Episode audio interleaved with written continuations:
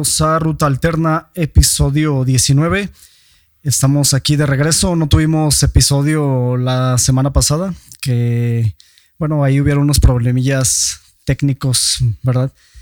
Que los caprichos de la tecnología. La tecnología que por ahí la computadora falló, que sí grabamos el episodio.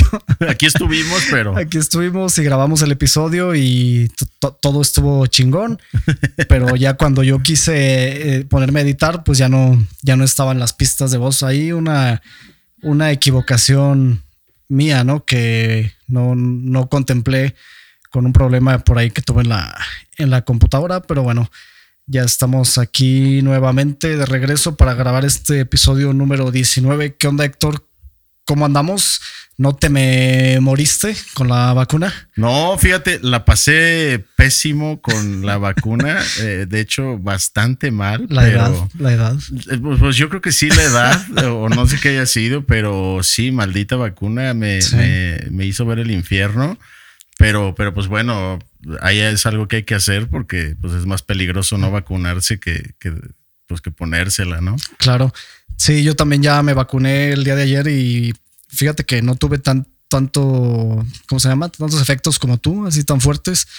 Nada más en la madrugada sí me desperté como con dolor de cuerpo y sudando y así con algo de temperatura, pero y sí, o sea, así incómodo, ¿no? O sea, sí, sí me sentía mal. Sí.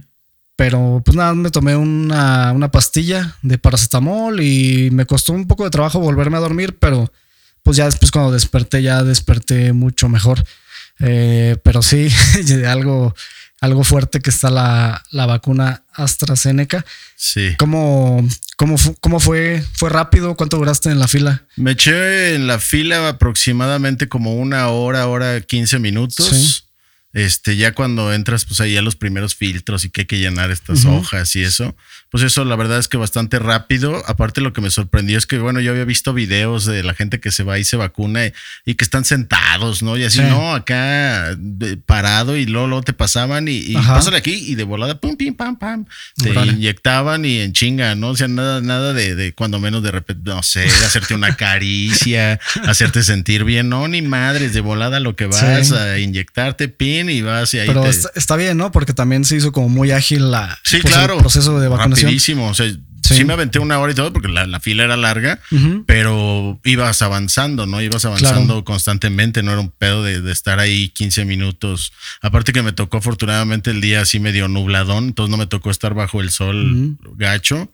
Y este, y la verdad que la organización muy bien, todo, todo bastante bien la cosa fue en, la madrugada. Pero todavía, llegué, llegué a, casa de mi chava que ya estaba, estaba un poco enferma del cuello y le dije, no, yo voy y me quedo contigo a, este, a ser tu enfermero, haz de cuenta. Sí. Y a la hora, en la plena madrugada, digo, también tuve el descaro de tomarme dos latitas de cerveza como para festejar que ya me había vacunado. No sé si yo eso haya afectado. ¿eh? Pues creo que sí es una contraindicación o bueno, no es algo que no que no se debe hacer según tengo entendido no tomar cerveza. De hecho, yo ahorita todavía no estoy tomando. Yo creo que voy a esperar hasta, hasta mañana al menos y pues ya. Sí.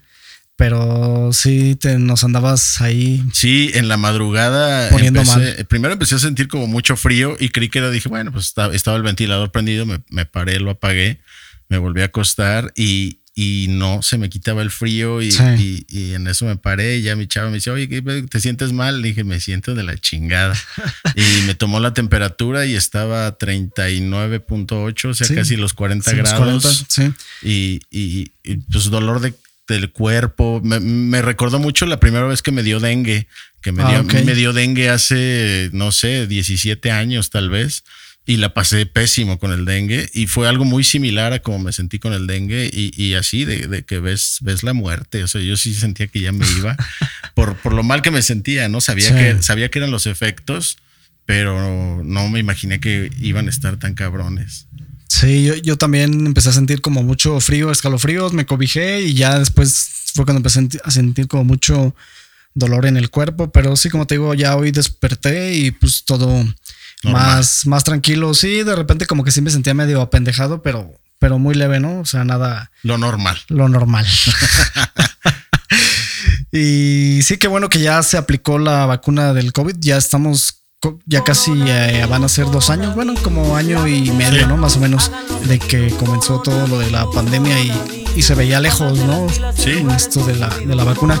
Afortunadamente, pues ya mucha gente ya se está vacunando. Yo creo que el proceso ya ahí va, ¿no? Sí. No, sé hasta cuándo podamos ya, digamos, retomar las actividades de manera cotidiana, ¿no? Como era antes en cuanto a todo lo, que involucra, ¿no? En los trabajos, eh, centros de espectáculos, etcétera. Y no, no, sé, ¿no? Hasta, hasta qué punto tenga que haber una inmunidad colectiva o qué porcentaje se tenga que cubrir pero pues creo que ahí va, va lento, pero. Pero va. Pero va, ¿no? Al menos, al menos ya va, que es ganancia. Sí, porque te acuerdas al principio que, digo, obviamente siempre hay detractores de, las autoridades. ah, No, de, las autoridades sobre todo, ¿no? Y que decían, no, hombre, en México nos vamos a estar vacunados todos hasta el, hasta el casi que 2050. También había gente sí, bien largos, ¿no? Y, y, y pues sí, sí, sí se ha tardado y ha sido un proceso lento pero, pero ahí va, o sea, sí, sí, en realidad es que sí se está moviendo lo de la vacunación.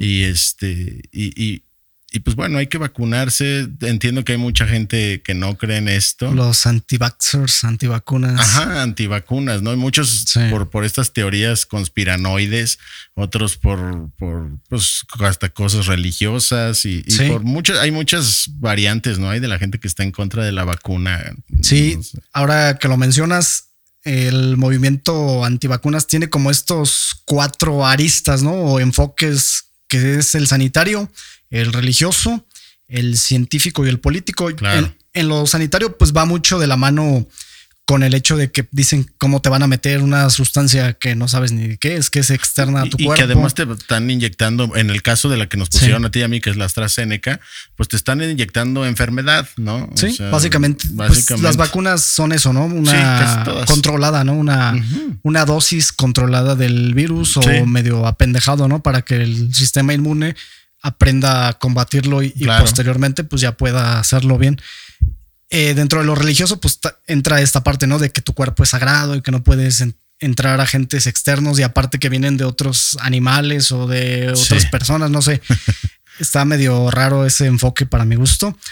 Eh, y bueno, ya sabemos en lo, en lo científico, pues siempre se duda, ¿no? Sobre si es para controlarte. Va, va de la mano con lo político, que si lo hacen para ponerte algún tipo de chip, ¿no? Que decían. Sí, pero digo, hay, hay, una toda una campaña que, organizaron varios periodistas de, comunicadores de ciencia, socializadores de la ciencia, que se llamó Hay que darle una oportunidad a la ciencia, ¿no? O sea, ¿tú crees que la gente que se dedica a hacer las vacunas son todos malignos, todos sucios? o sea, no, o sea, los científicos por eso se dedican a la ciencia, es gente que quiere, pues trabaja en eso porque quiere dar soluciones a problemas como el de la pandemia, ¿no? Claro. Entonces, pues hay que darle una oportunidad a la ciencia. Y hablabas de un cuarta, una cuarta arista, que es sí, que era, la pues, política. lo, político, ¿no? Que básicamente la gente tiene esa idea, ¿no? De que es de la manipulación y, claro. y control, que no sé, creo que eso lo hacen más en otro tipo de cuestiones.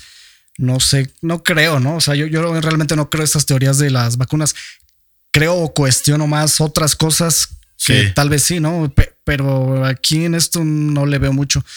tal vez el hecho de, retrasar ciertas vacunas, eh, como la del VIH o enfermedades que ya tienen más estudio, que ya son tratables, que te das cuenta, ¿no? Como que las están alargando demasiado. ¿Con malicia? Pues podría ser, ¿no? No, no, sé qué tanto intervenga aquí los intereses económicos de las de los laboratorios, ¿no? Que diseñan este, tipo de medicinas y demás. Entonces, entonces ahí sería más como económico, ¿no? Monetario. Sí, más por los mismos creadores, ¿no? Los laboratorios, no tanto por el gobierno. Y, lo comento porque estaba leyendo una, un artículo en en la Gaceta de la UNAM que hablaba sobre sobre cómo, cómo se va a ordenar ahora el mundo en cuestión de potencias mundiales ahora que pase la pandemia, ¿no? Que dicen, a lo mejor Estados Unidos, Europa, ya, ya son potencias que están un poco desgastadas y que tal vez ahora viene pues, el, el, poder de, de, China, de la India, y, como que ahora va a ser, como que los chinos están esperando a ver cómo se van dando las cosas para en realidad,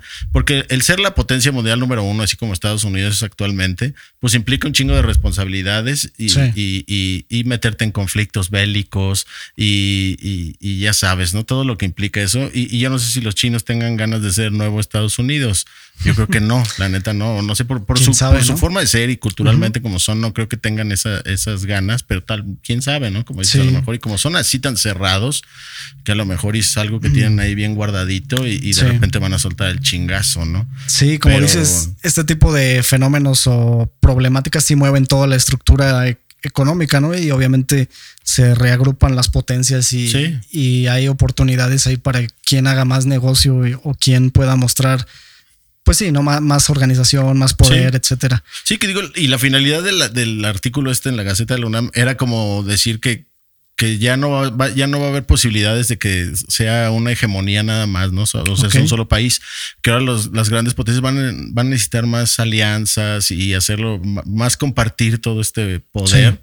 Entonces, bueno, se me hizo interesante el, artículo y, comentarlo, ¿no? Que, porque si hay gente que cree que, no, esto lo hicieron estos güeyes para salirse con la suya o ah, Entonces, pues tal vez no, o sea, sí, tal vez va a haber un reacomodo y a lo mejor es un reacomodo saludable, quién sabe, ¿no? Habrá, habrá que verlo. Nada más estamos aquí especulando. Estamos especulando nada más. Nada más. Sí, y bueno, ahorita que retomando lo de los antivacunas, eh, sí, yo, como te digo, yo no comulgo con esas ideas, ¿no? Y hay toda una historia detrás, ¿no? Investigaciones y trabajo que, se hizo. Digo, para retomar un poco, en 1978 el médico Edward Jenner, que era inglés, eh, probó con éxito una creencia que tenían sobre inocular una dosis leve para la, viruela bovina y, e inyectarla ¿no? a una persona y, pues resultó con éxito, ¿no? Porque sí sirvió como protección contra la viruela, que en esos tiempos era una enfermedad que mató a mucha gente. Sí, una, sí. una pandemia, ¿no? Prácticamente.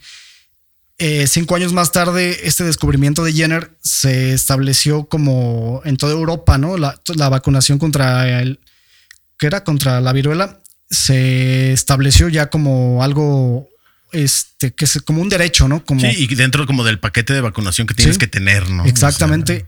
y ya diez años después ya se volvió global, ya todos los países adoptaron esta vacuna porque estaba comprobado que salvó vidas. Claro. Entonces, aquí eh, el movimiento antivacunas llega después, unos como unos 100 años después, en Inglaterra se empezó a manifestar. Eh, y pues eran decenas, ¿no? Y decenas de miles, ¿no? no eran pocos que salieron a las calles a mostrar esa oposición contra las vacunas que ya eran obligatorias en ese tiempo, la vacuna contra la viruela. Y pues hubo desmanes y demás. Y pues esto acabó en arrestos, en multas y mucha gente en conflicto ahí, incluso a golpes con la policía. Y tenían unas pancartas en la cual decían cosas como revocar las leyes de vacunación, la maldición de nuestra nación. Esa era una de sus frases, ¿no? Sí. Había otra que decía mejor celda de prisión que bebé envenenado. o sea, como que ah, sí lo tenían bien radicalizado ese, pensamiento, ¿no? Y como ya mencionamos, ¿no? La, la viruela llegó a ser una causa principal de, muerte en Europa. Mató a más de 400 mil personas y también en América devastó a muchas tribus nativas y pues muchas culturas claro, que, eran autóctonas. Desaparecieron prácticamente y pues los sobrevivientes quedaban ciegos o con muchas secuelas, ¿no? Con marcas. Sí, era como una enfermedad muy, muy fuerte, ¿no? Que mira, estoy de acuerdo bueno, no estoy de acuerdo más bien en, esta, esta línea antivacuna, pero también entiendo que no puedes forzar a la gente a, que se inyecte algo que no quiere, ¿no? O sea, también, también lo entiendo y no sé si lo respeto, pero, pero lo entiendo de que pues, no puedes obligar a alguien a que vaya a vacunarse, ¿no? Sí, eso es una, un punto, ¿no? Eh, pero estaba dentro de esta lectura que hice, estaba investigando y encontré que sí debe de haber como un cierto número de personas vacunadas para crear una. Ah, claro, porque se crea la, inmunidad. de rebaño. Sí. entonces sí es como importante que la mayor parte se vacune. Y últimamente las cifras de gente antivacunas está creciendo exponencialmente. De gente que no vacuna a sus hijos, que tienen estas ideas bien arraigadas y, raro en, ahorita en, la época de la información, ¿no? Claro. y un dato curioso es que la mayor parte de estas personas se da en colegios, es decir, gente que pues tiene una carrera, un cierto nivel socioeconómico, que están optando por estas nuevas, bueno, que no son nuevas, ¿no? Más bien como retomar estas viejas eh, pues filosofías o pensamientos respecto a las vacunas. Entonces me, llamó mucho la atención, ¿no? Y conozco gente que pues, sí cree en estas cosas, ¿no? Y, sí, sí, sí, yo también. Y bueno, pues cada quien, ¿no? Pero no me parece lo más adecuado cuando un problema está tan fuera de control, ¿no? Como y, cuando es, es, evidente, ¿no? O sea, yo creo que todo mundo tenemos algún conocido o si no cercano, cuando menos muy cercano o conocido de un conocido, que ha muerto ya de COVID. O sea que ya sabemos que, que sí existe, porque hay gente que antes me acuerdo al principio era, es que a lo mejor y no existe, a lo mejor es algo de, como dices, que te iban a inyectar un chip o que te iban a inyectar, o sea, qué mamadas, ¿no? Pero ahora ya, pues es algo que está, que está totalmente comprobado y, que ya es absurdo el decir tal vez como que no existe. Y, pero pues esas ideas de las que tú hablas, pues van a existir siempre, desafortunadamente. y, por ejemplo, estaba viendo el caso de, de en Chiapas, ¿no? Que al principio cuando llegó la vacuna, pues veías las fotos y bien poquita gente. Afortunadamente, la gente cada vez está yendo más en Chiapas a vacunarse. Eh, y, bueno, creo que ya cada vez hay más personas que ya están más conscientes o que se ha logrado comunicar bien la, la idea de que se te necesitas vacunar y, y no tanto, digo, sabemos que la vacuna si te la pones, no, no va a decir que no te vas a infectar de, de, de, COVID. Se te puede dar, pero tal vez ya no te vas a morir. Claro. Sí, según eso es como la garantía, ¿no? Que ya no que ya pues, no te mueres. Eso es lo que yo. No es una garantía. bueno, eso es lo que yo sabía, ¿no? Porque hay casos de gente que, vacunada se ha muerto, ¿no? Pero digo, porque están enfermas de muchas otras, cosas. claro. Digamos, alguien sano, ¿no? O promedio. Es dificilísimo. Medianamente sano. es difícil que se muera de COVID. Sí, es una, un gran aliviane, pues, la, la vacuna. Claro. Y bueno, hablando ya de esto de la vacuna, de cómo puede ayudar, ¿no? La, vacuna, que esa es la finalidad de retomar las actividades y el ritmo de vida como debe de ser. Eh, estamos platicando, ya lo hemos platicado más o menos, pero retomarlo sobre la vuelta de los conciertos, los espectáculos. ¿Qué panorama ves respecto pues, a esto? Veo que ya, por ejemplo, en algunos lugares están regresando a semáforos naranjas y a semáforos rojos, incluso en los lados, pero, pero como un rojo con, verde, ¿no? O sea, como es rojo, pero es verde. Entonces está medio raro, ¿no? Está raro, así como, tipo sandía, un así verde por fuera, pero rojo por dentro. Entonces está así, está extraño, y, pero sí creo que, que, pues, como tú dices, ya lo habíamos platicado aquí y, y, pues se entiende que, que, las industrias culturales pues han sido tan afectadas con la pandemia que ahora tengan muchas ganas de reactivarse pero sí creo que se está, se está adelantando a cómo están las cosas, porque pues hay otra vez otro un repunte, la tercera ola famosa, ¿no? Y, y, antes me acuerdo que la semana pasada, que, que, lo comentábamos en el podcast, que ya había casos, había 12 mil casos por día, ahorita llevan dos días seguidos de 16 mil casos este, por día, ¿no? Entonces, pues si ya son 4 mil casos más por día de hace una semana. Bastante. Si, es un repunte exponencial, o sea que sí, sí llama la atención.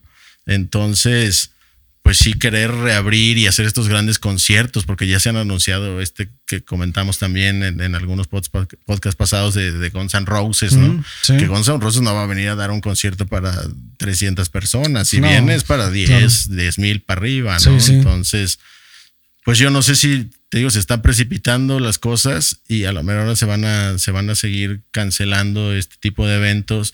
Y, entonces yo siento que se debería hacer todo con más mesura, más esperarse a cómo va evolucionando. Yéndonos a niveles un poco más abajo, yo he visto, ¿no? Flyers de, de toquines, pues sí, ¿no? De, como dices, como de 200. Sí. Bueno, en teoría, ¿no? Porque no entran ni antes, ni cuando... ni cuando no había pandemia. Entraba tanta gente, ¿no? Pero digamos que en aforos como de 200 a 300 personas. Sí.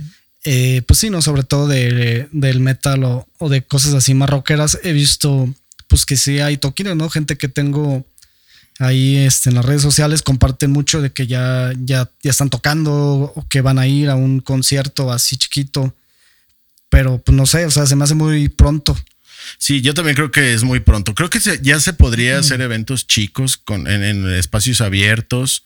Y, y, pero pues digo, así como digo, estos eventos de que van 100 personas y, todo bien, bien cuidado, pues creo que a lo mejor y así sí, porque vi que también se reabrió el, Alicia en, en ah, el DF Pero entiendo que se hicieron las modificaciones en la Alicia, creo que lo hicieron como hasta un espacio abierto y, y, sin venta de bebidas alcohólicas, porque ya sabes que te estás echando tu cervecita y no falta el güey que llega y rólame un charquito carnal.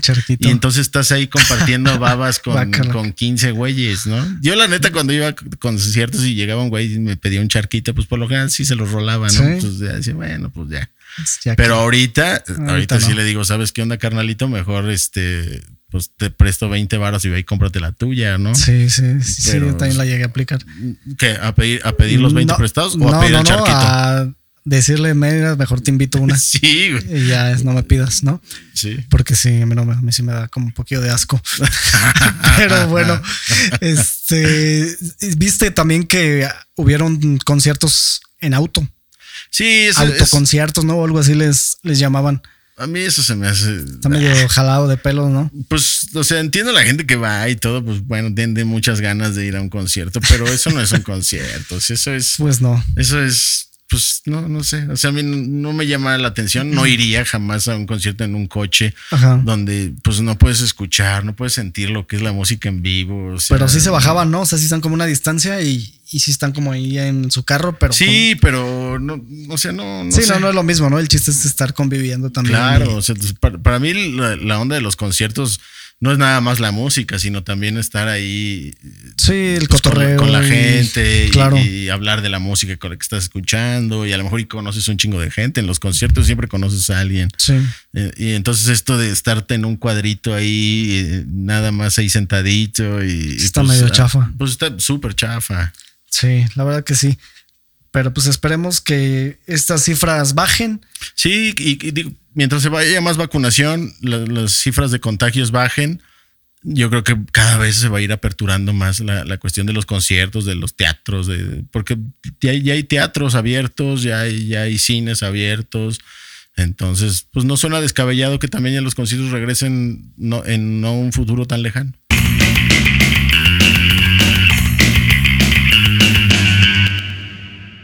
Cuando un periodista cierra una etapa de su actividad profesional, cae en la tentación de ver hacia atrás y preguntarse a sí mismo cuál fue la información más importante que publiqué. La frase recurrente de los lectores era, ¿ya leíste a Buen Día? Él se metía con los políticos que denunciaban mucho las corrupciones. Eran épocas en que prensa y gobierno estaban muy cercanos.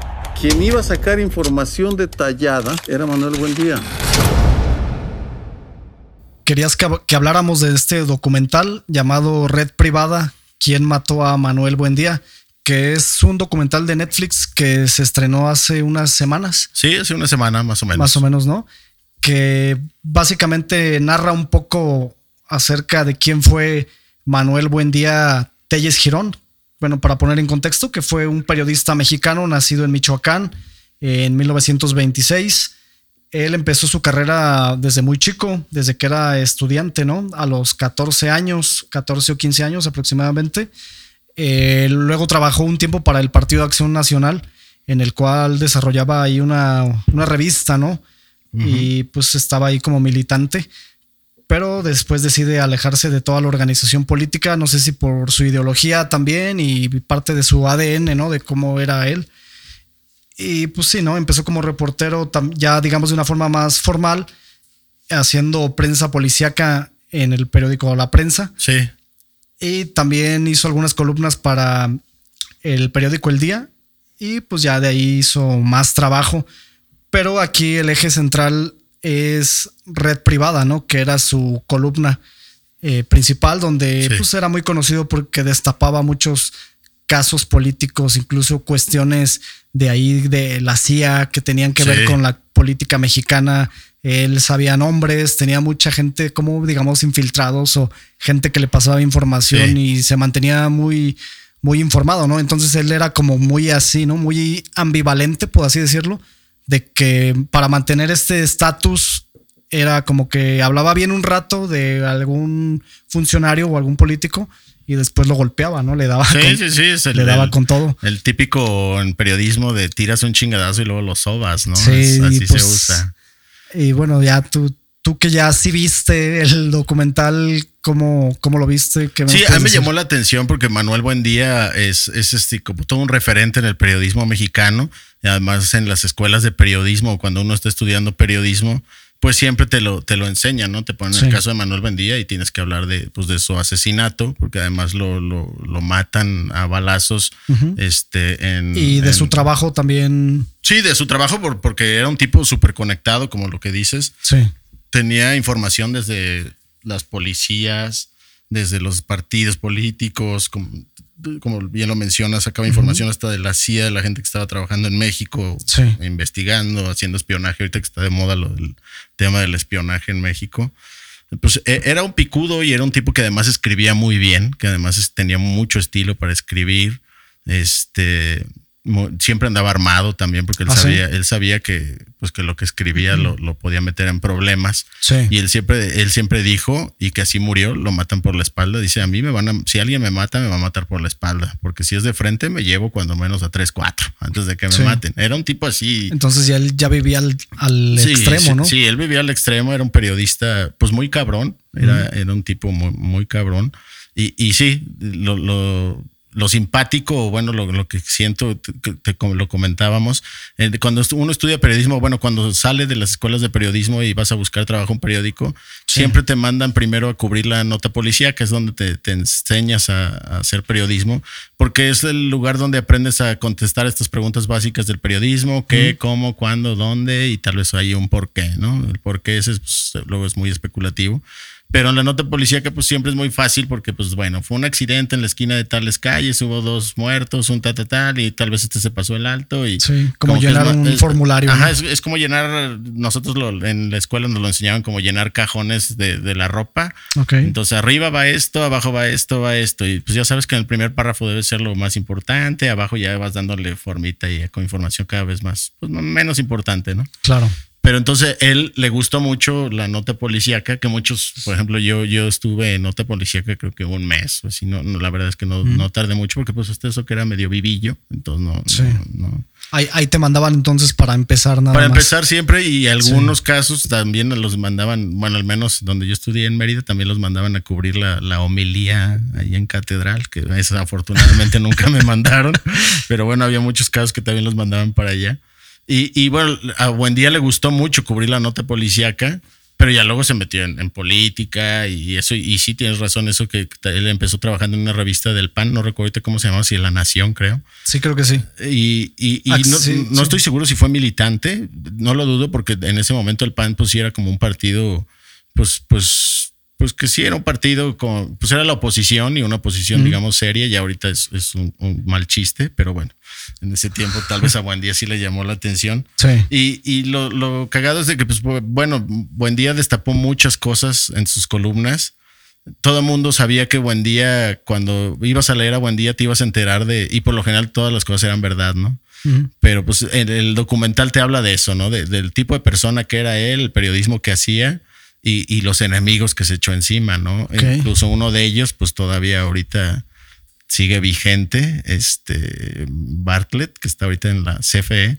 Pues también una de las líneas de investigación de ahí era que pues tal vez él había sido el, culpable. el culpable o la mente maestra de mandar a, matar a Buen Día.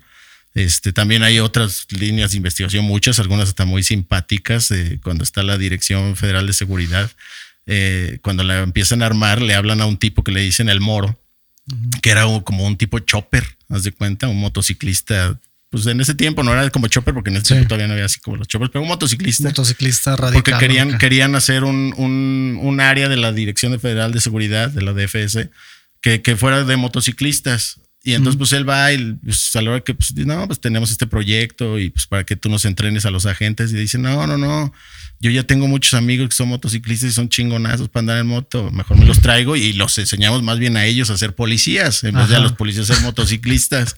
Y total, pues sí, él se arma ahí con su equipo de motocicletas, moteros y la chingada. Sí.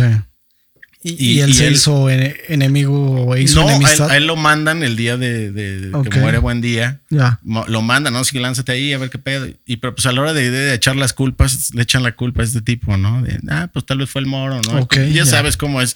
Siempre cuando pasa una cosa así, porque fue una nota nacional súper grande, porque era el primer periodista, digamos, asesinado en vía mm. pública y un periodista súper famoso, porque esto fue en el 84, la, la muerte de buen día.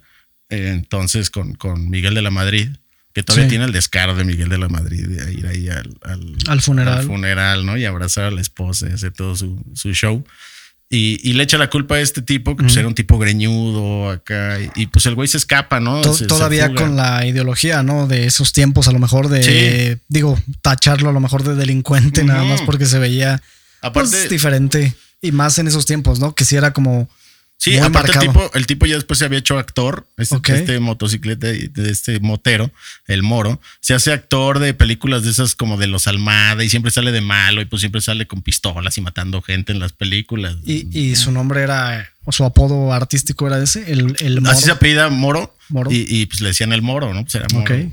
Y pues él se escapa, ¿no? Porque se, entera de que le van a echar la culpa de la muerte de Buen Día. Entonces también eso lo cuenta el, documental, que además está muy padre el documental porque está bien hecho, porque es un documental que le llevó 10 años al director hacerlo, no fue algo de, de ahorita me lo aviento y de volada, ¿no? Sí, fue algo bien pensado. Sí, recaudando mucha información, me imagino, y claro, no sé, a lo mejor videos. Muchos videos que consiguió él con, con, con, con este, ¿cómo se llama? Agencias de noticias internacionales, porque en México ya sabes, todo es guardado, todo es secreto. Entonces se puso a buscar, creo, con algunas cosas de las de CNN, no me acuerdo, de la BBC, no me acuerdo bien.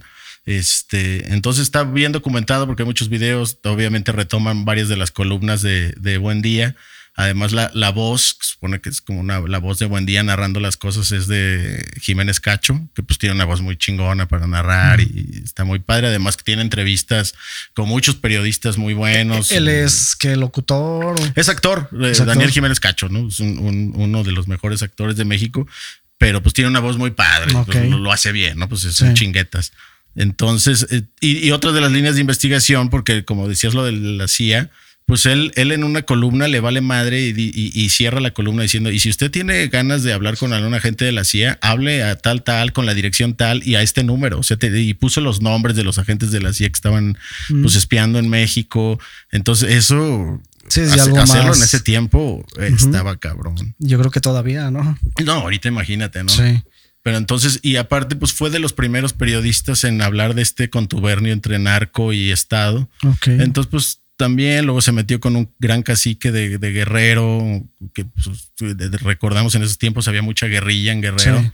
Y, pues este tipo, hay entrevistas que sacan en el documental de este gobernador, se me fue el nombre, la verdad, pero sale dando las entrevistas con pistola, Ah, o sea, un tipo así que dices, o sea, ahorita en estos tiempos, imagínate que entrevisten al gobernador, no sé, aquí de Guanajuato y, que, esté, y que esté limpiando, ajá, que esté limpiando su cuerno de chivo.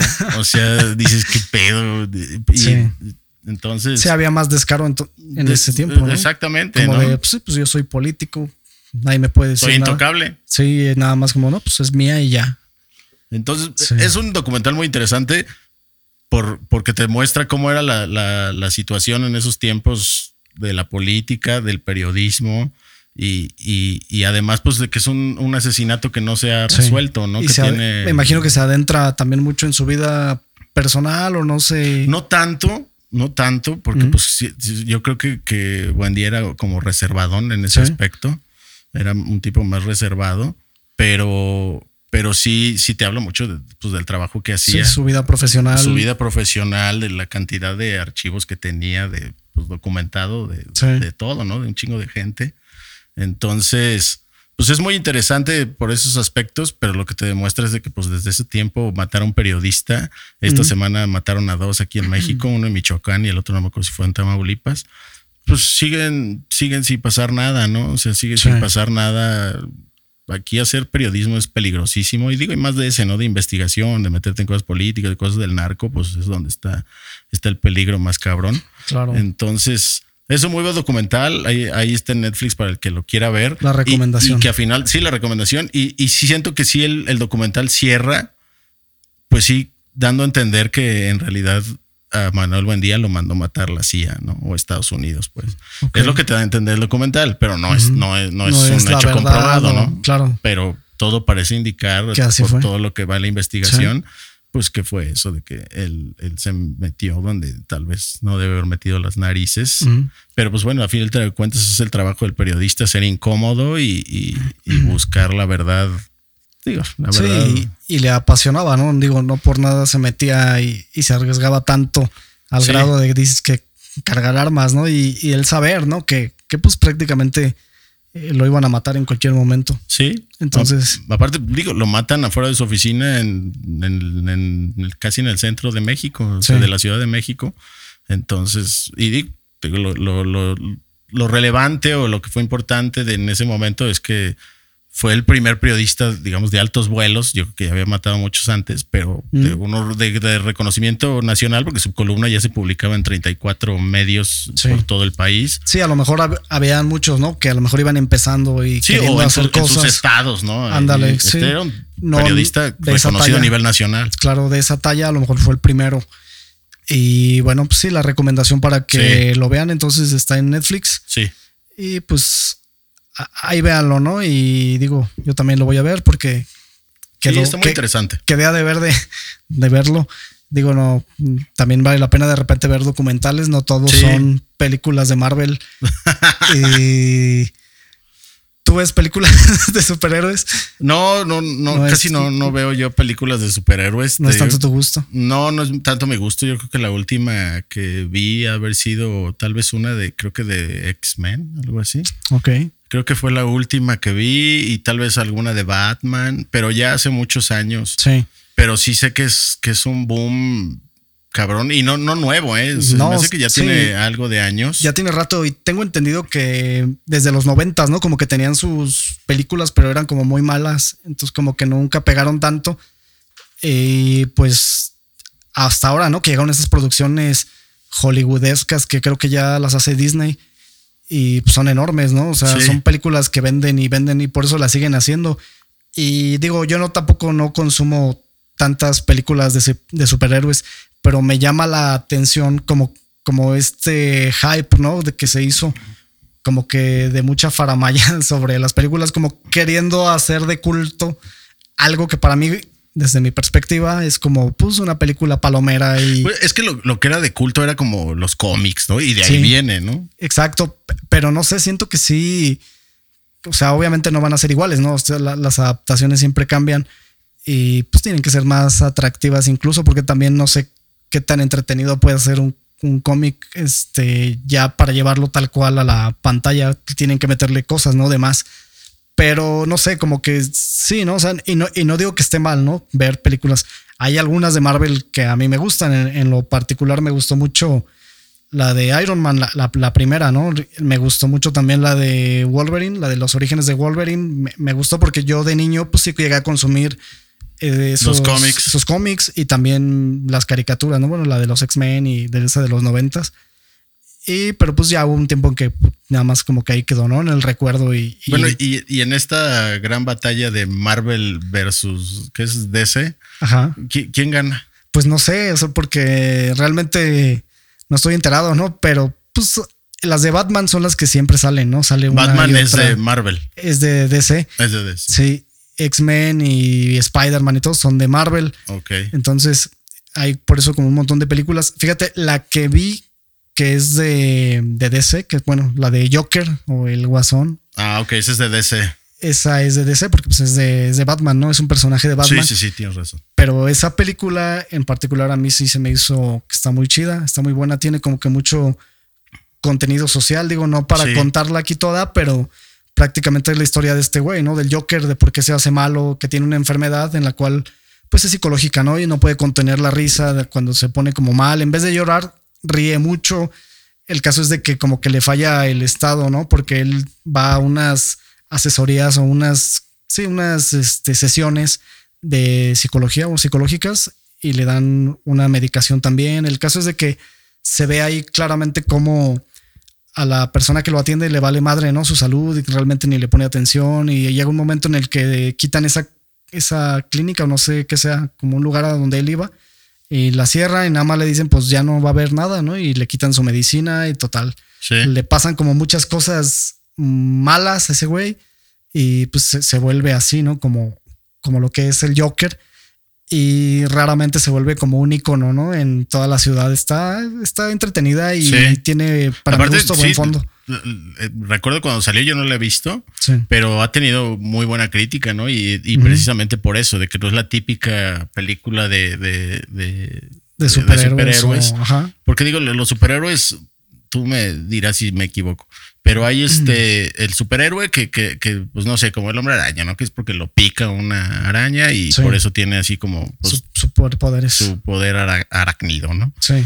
Y, y, pero no sé, según yo, Batman, pues ese güey no tiene nada, ¿no? Más, bien lo que tiene es un carro chingón y, pues un montón de pistolitas y cosas así. Se supone pero que no, tiene ningún, ningún poder ningún así. poder como extra normal. Extra normal, pues. Sí. No, se supone que Batman es como un científico, el güey, ¿no? Y es millonario. Sí, un millonario. Y es como bien inteligente. Entonces, más o menos algo parecido a lo de Iron Man, ¿no? Que también ese güey no tiene poderes, sino. Es su traje. Es, ajá, es su traje, ¿no? Que él mismo diseñó y. Y pues, digo, no te digo, no, no me desagrada, ¿no? En sí, pero a mí lo que me hace, se me hace curioso es como que luego veo a gente queriendo hacer análisis muy profundos sobre, sobre estas películas, ¿no? Como si fuera cine de arte o la quinta maravilla, ¿no? No sé, cada quien no, pero se me hace curioso. a mí se me hacen las películas de, de, estas, de la gente que hace estos análisis, que se clava cabrón. Pues una onda como geek, ¿no? O sea, de, de, güeyes pues que son, son, qué es lo que les gusta y se aferran y lo analizan y lo estudian, cabrón. Como por ejemplo, no sé, a los que les encantan la, la saga esta de, la Guerra de las Galaxias o, Volver al Futuro o no sé por Lord of the Rings. De Lord of the Rings o de estos que son sagas y que pues también hay mil expertos y coleccionistas. Y... Sí, yo no soy muy fan de las sagas, la verdad.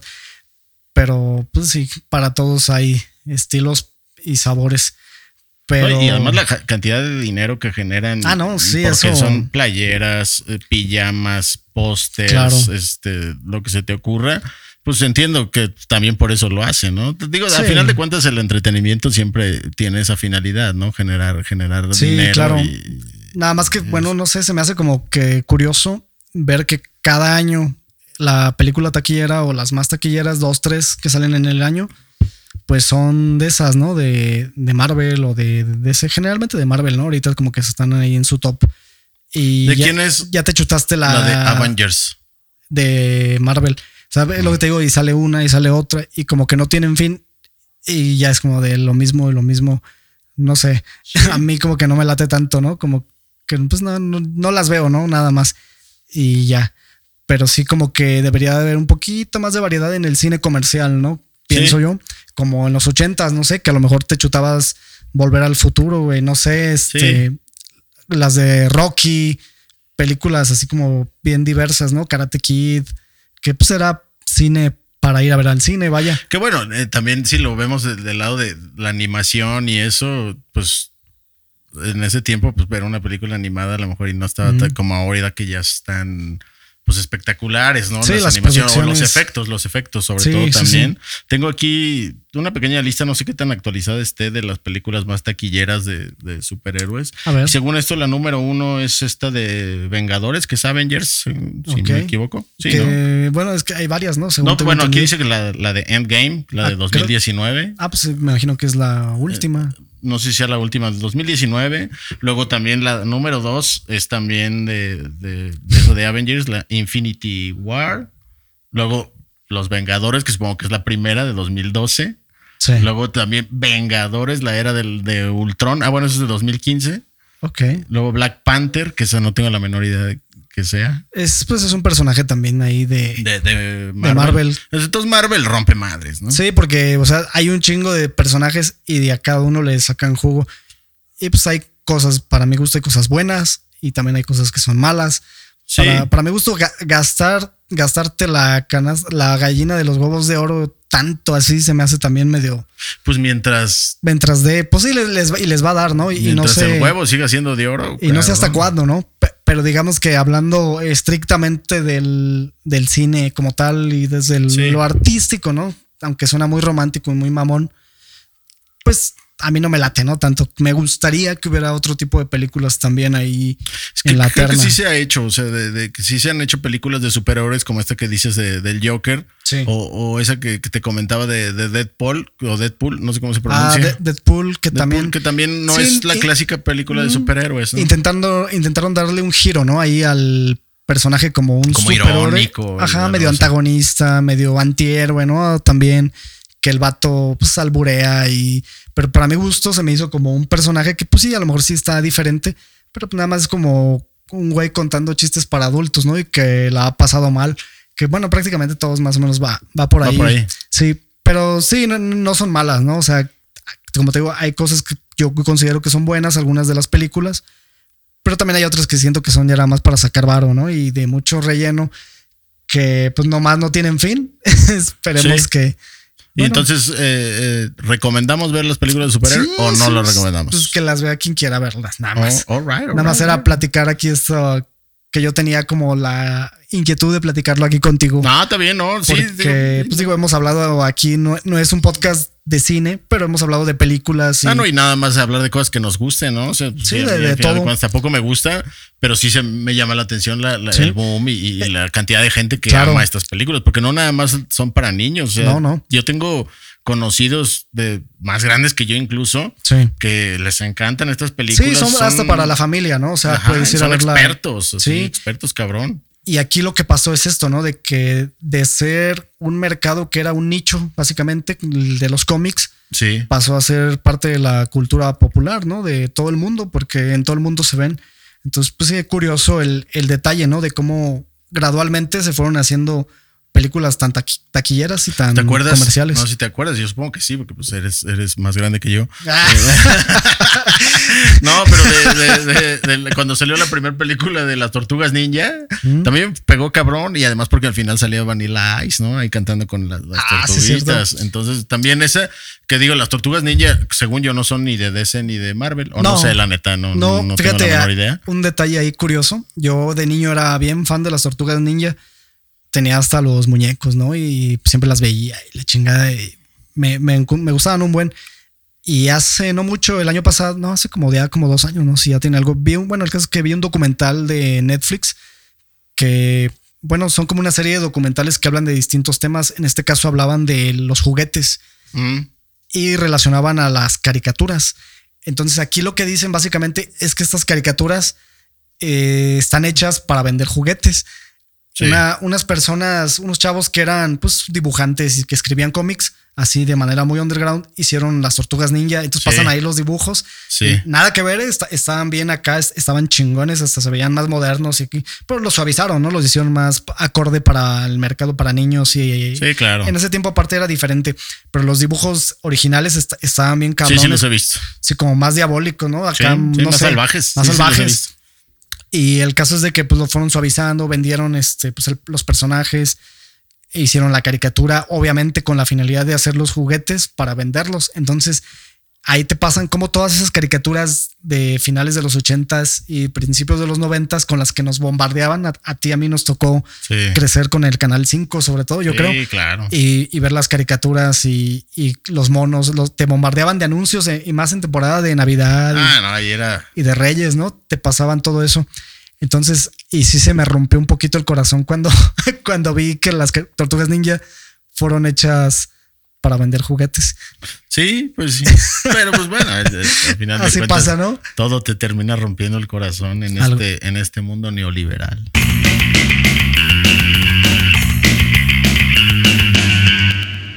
Oye, güey, querías hablar de swingers, de, de las personas swingers. ¿Qué, ¿Qué, es, ¿Qué es un swinger? Pues básicamente es una persona que o más bien una pareja que intercambia pareja con otras parejas que también son, son swingers, ¿no? Sí, sí, sí. ¿Y por qué te entró el interés? No, no, no, no que, no, que, me haya enterado. ¿Quieres mandar un mensaje a nuestra audiencia? No, no, no, de ninguna manera. Que digo, si, si, si llega un ofrecimiento que valga la pena. ¿Quién sabe? ¿Lo pues, puedes pues lo, lo, podemos meditar, lo podemos mandar a, la, a, la, área de meditación. Pero no, no, no, fue por una plática ahí con, con, eh, algunas chicas y así que se acuerdan ese, ese tema. Y dije, bueno, pues a estar cotorro ahí para, para cotorrear en el podcast nada más. Ok. Y, y, pues investigando, porque dije, bueno, ¿y de dónde vendrá este rollo de, de, los swinger?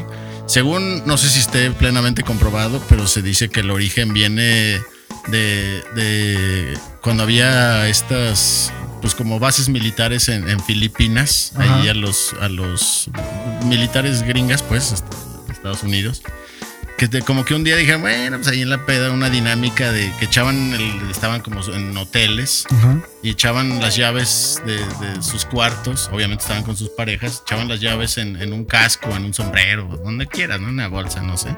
Sí. Y pues decían, las movían así como, como si fuera la lotería. Como el cubilete. Ándale, como una cosa así, las meneaban y, y saca una llave, ¿no? Pues el cuarto cuatro y así que así empezó, ¿no? Como, pues bueno, pues te va a tocar. Sí, o sea, le tocaba a esa persona cambiar. Ajá, o sea, le tocaba, te vas a ir a acostar con la persona del 4, aunque fuera tu esposa, pues bueno, pues a mí me va a tocar la del 8, quién sabe quién sea. Según esto, no sé si sea, algo comprobado, pero pues estuve leyendo, es, es así. Que obviamente en ese tiempo supongo que era algo como pues yo no estoy seguro si las chicas estaban de acuerdo, ¿no? O sea, como tal vez era algo hasta forzado y algo pues, malo, ¿no? Con mala onda, ¿no? Sí. Pero bueno, la cosa ha ido mutando, ha ido cambiando porque pues cada vez hay más libertad sexual, ¿no? sobre todo también dice que se usó mucho en el tiempo de los hippies, que era pues la, época de la libertad sexual. Bueno, las libertades, no nada más la libertad sexual, ¿no? Libertad de muchos tipos. Sí, claro. Y sí, tiene que ver, pues, como dices, el intercambiar parejas, pero ahora ya es una cosa que se supone que es consensual. Sí.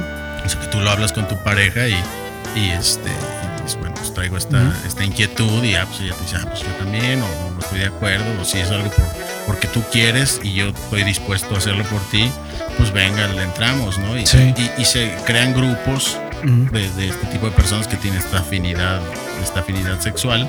Y, y, dentro hay hasta sus códigos, que es algo que me llamó la atención ahí investigando, pues tienen sus códigos, ¿no? No es nada más, vamos a friccionar con quien caiga y no, no, o sea, tienen sus códigos de que tiene que ser algo totalmente consensuado, con seguridad, con todo esto y, y, y, y además... Me imagino que hay hasta como clubs o sí. no sé si aplicaciones. hay aplicaciones, hay clubs y hay fiestas privadas o bueno, reuniones privadas para, hacer esto. Es gente de todo tipo, ¿no? Hasta señores. Exactamente, sí, gente de, de, todas las clases sociales, de todas las edades.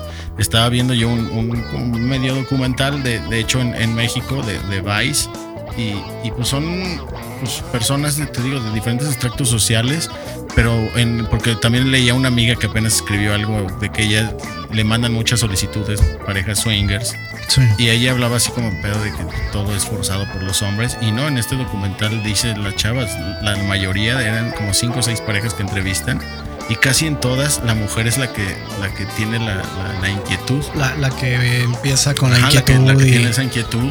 Y pues los vatos dicen, bueno, pues a lo mejor yo también me lo voy a pasar bien. Y, pues están abiertos, ¿no? Gente de mente abierta. Algunos sí dicen que han tenido problemas con sus familias, porque pues digo, vivimos en una sociedad mocha. en México, pues sí todavía esos temas nos cuesta trabajo. Mí, yo, yo creo que yo no estaría dispuesto a meterle una cosa así, la neta. No porque yo sea mucho, pero pues como que no, me llama mucho la atención, ¿no? Digo, porque tal vez no, ha llegado al ofrecimiento correcto. Hay que mandar su mensaje. o, nuevamente el mensaje velado, ¿no? Pero, pero bueno, o sea, y ellos hablan de que una cosa es el amor y otra cosa es el sexo, ¿no? Entonces, o sea, como aquí, cuando vamos a hacer eso, es solamente con fines eh, lúbricos, si le quieres decir así, o, sensuales o sexys, no, no, con fines de, irse a enamorar, y, ¿no? O sea, y, y hay parejas que... Puede ser, ¿no? Que sí pase. Claro, de hecho, de, eso habla el, otro, eso no fue en ese reportaje, sino algo que leí por ahí, que pues sí, uno de los grandes peligros es que pues ahora ya me, gustó más este, ¿no? O ya me gustó más esta. Y, pero bueno, lo que entiendo es que esta gente pues ya lo tiene muy claro, que su pareja es a la que ama, con la que quieren estar y todo, y nada más van a esto a, pues a pasar un buen rato, no sé cómo se le diga, pero pues sí es una cosa de, liberación sexual a, a niveles ya más, pues más no sé cómo decirle, si pues más libres, más, más modernos, más, pues, más conscientes, no sé, la neta. Sí, pues digamos que más apertura, no sé, puede ser, ¿no? Digo, yo tampoco estaría dispuesto, ¿no? Pero pues sí, tampoco juzgaría a quien sí. Claro, no, no.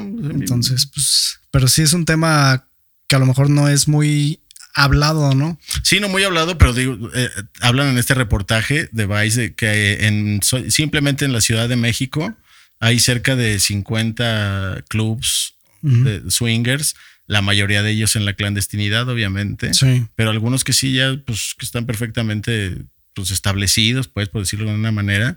Y, y, yo sé, yo sé que en Mérida, bueno, que pues, viví por allá, también había y, y, pues hay gente que le, que le, que le mete a esto y, y pues bien, o sea, la, cosa era como comentarlo para que... Pues porque siempre ha sido como un tabú hablar de estas cosas y, claro. y pues hay mucha gente, la neta, que sí, saber que es algo que hasta está organizado, ¿no? Y que exactamente creo que es hasta más seguro, ¿no? Que a lo mejor conocer a unos extraños y eh, digo, y en cualquiera de los casos, no sé, también está algo medio raro si conoces a una persona este, no sé, en un bar o así, no sabes ni quién es. Y...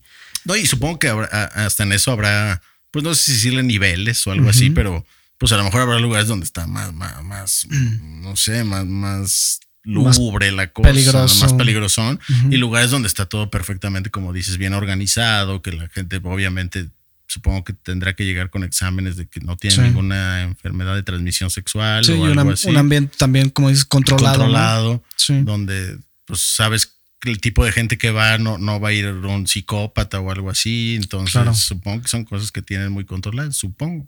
Sí, supongo que sí. Y bueno, volviendo al, un poquito al tema de la música, eh, hemos platicado aquí leve, o platicamos el episodio pasado, que realmente es este episodio.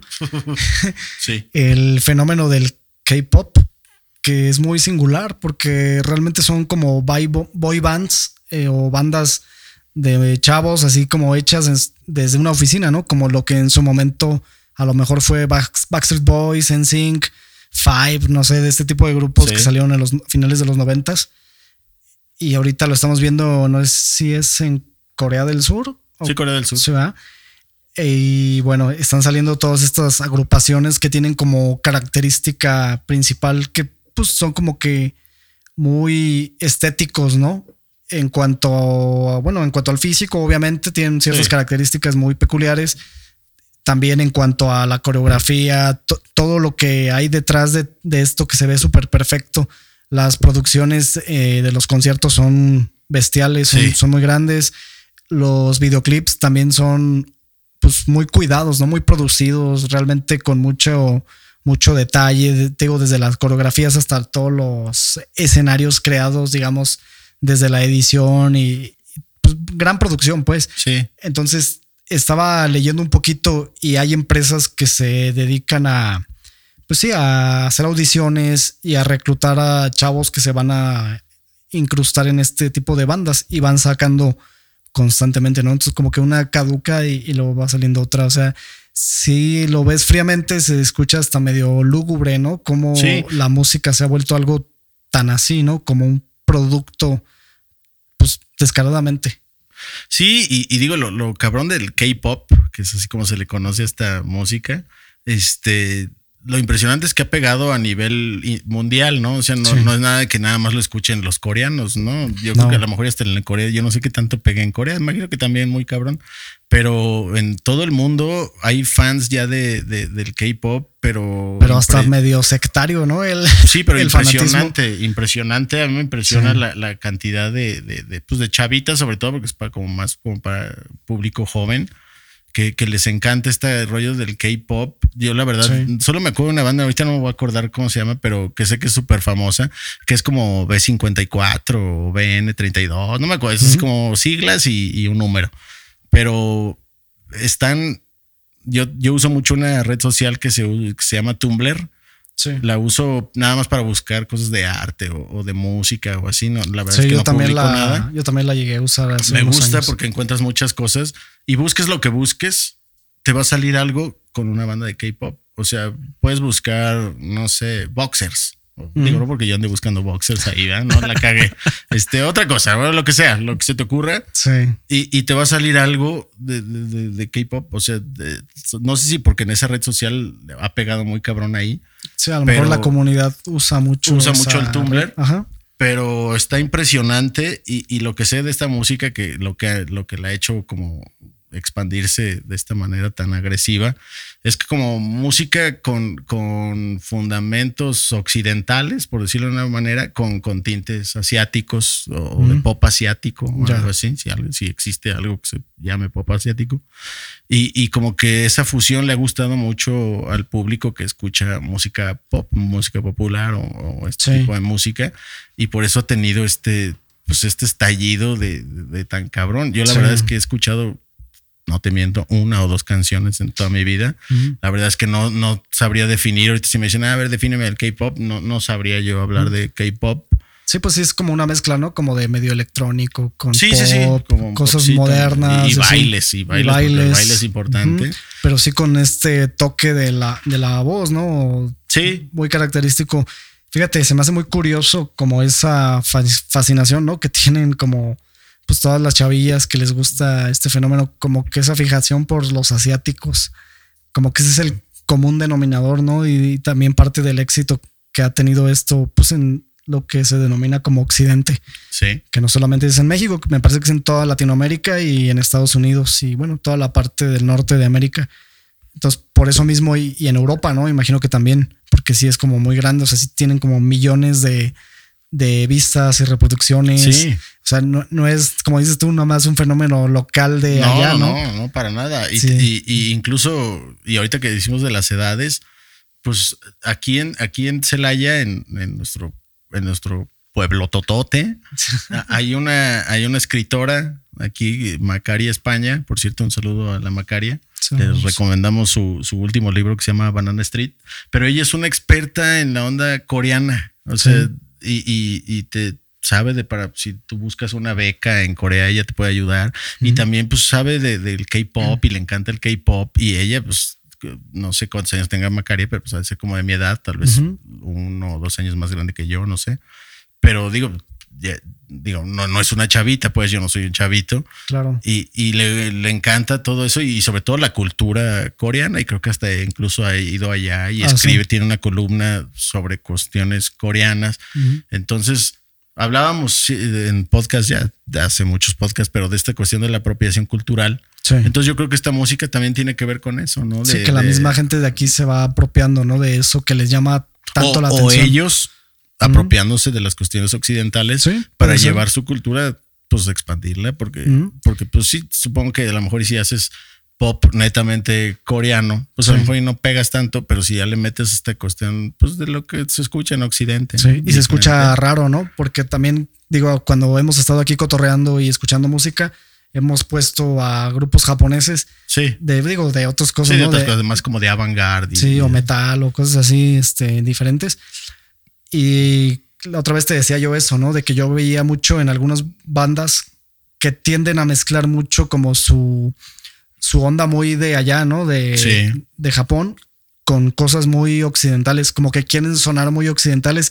Entonces suena como raro, chistoso, pero chingón. Sí. Este, No, sé cómo definirlo, pero eso me ha pasado a mí, eso distingo cuando escucho bandas que están experimentando con sonidos de new metal, con funk, con death metal. Este, sí, ¿cómo se llama una, que me pasaste no hace mucho que suena ah, súper cabrón? Maximum de Hormone. Maximum de Hormone, o más, más atrás es Acid Mother's Temple, ¿no? Que, que hacen música de avant pero sí suenan a japoneses, pero suenan también a Occidente y, es esa fusión y que eso lo hace que se enriquezca el sonido y suena interesante. Súper chingón. Sí.